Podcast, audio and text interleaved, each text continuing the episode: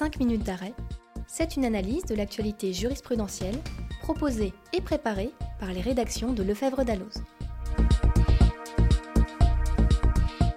Bonjour à toutes et à tous, nous sommes ravis de vous retrouver pour ce quatrième épisode de 5 minutes d'arrêt en droit de la famille. Je suis Angeline Doudou et aujourd'hui j'ai le plaisir d'accueillir Rémi Fosset, rédacteur chez Lefebvre d'Alloz. Bonjour Rémi. Bonjour Angeline. On commence par un arrêt du 25 octobre rendu par la première chambre civile de la Cour de cassation. Cette première affaire concerne la qualification et le sort des stock options accordés à un cadre dirigeant marié sous le régime de la communauté légale. Qui a droit aux actions qui en résultent? Seulement l'époux titulaire ou son conjoint également? Rémi, est-ce que tu peux nous en dire plus? Avec plaisir. La question n'est pas anodine compte tenu de la valeur souvent importante de ces management packages. Les faits étaient les suivants. Un pilote d'Air France et son épouse, mariés sans contrat, divorcent. Lors des opérations de partage, ils s'opposent sur le sort des stock options attribués au mari durant le mariage par son employeur. Selon l'épouse, les gains et salaires trouvent leur cause dans l'activité professionnelle des conjoints durant le mariage. Ce sont des biens communs. Et si seul son mari peut exercer le droit d'option, les stock options doivent intégrer, au moins en valeur, l'actif de la communauté mais les juges du second degré, comme la Cour de cassation, en décident autrement. Seules les actions levées par l'époux au jour de l'ordonnance de non-conciliation doivent être intégrées à l'actif de la communauté. Très bien. Et quelle analyse tu donnes de cet arrêt?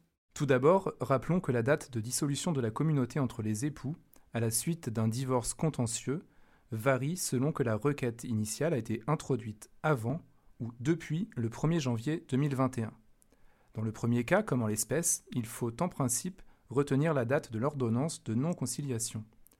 Après le 1er janvier 2021, on retient la date de demande en divorce.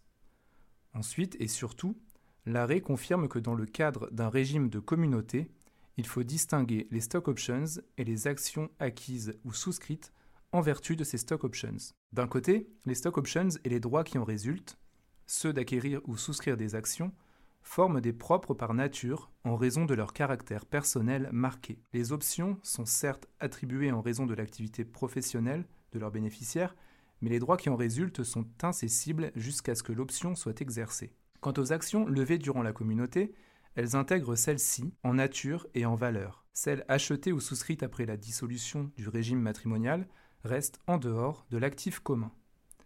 La Cour de cassation balaie ainsi toute idée de distinction du titre et de la finance. On passe maintenant au deuxième arrêt rendu par la Cour d'appel de Chambéry. Hors du champ d'action du donataire, le changement de classification du bien donné non bâti doit être pris en compte dans l'évaluation du montant du rapport. Peu importe qu'une construction ait été érigée sur le terrain à l'époque où il était constructible. Voilà, en substance, ce qu'on peut retenir de cet arrêt du 3 octobre dernier. Reprenons les faits. Une mère donne des parcelles bâties ou à bâtir à quatre de ses six enfants.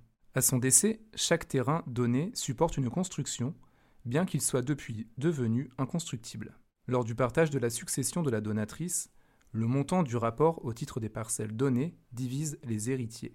Les uns soutiennent que les terrains doivent être évalués au prix du mètre carré constructible, puisqu'ils ont été effectivement construits.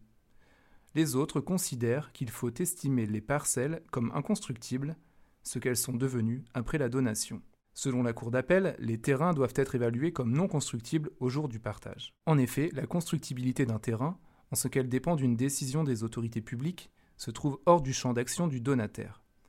Par conséquent, le changement de classification du bien donné non bâti doit être pris en compte dans l'évaluation du montant du rapport la construction sur le terrain, à l'époque où il était constructible et sans incidence. Cette solution, conforme à la jurisprudence de la Cour de cassation, vaut aussi bien pour l'évaluation de la réserve que pour celle des indemnités, de rapport et de réduction.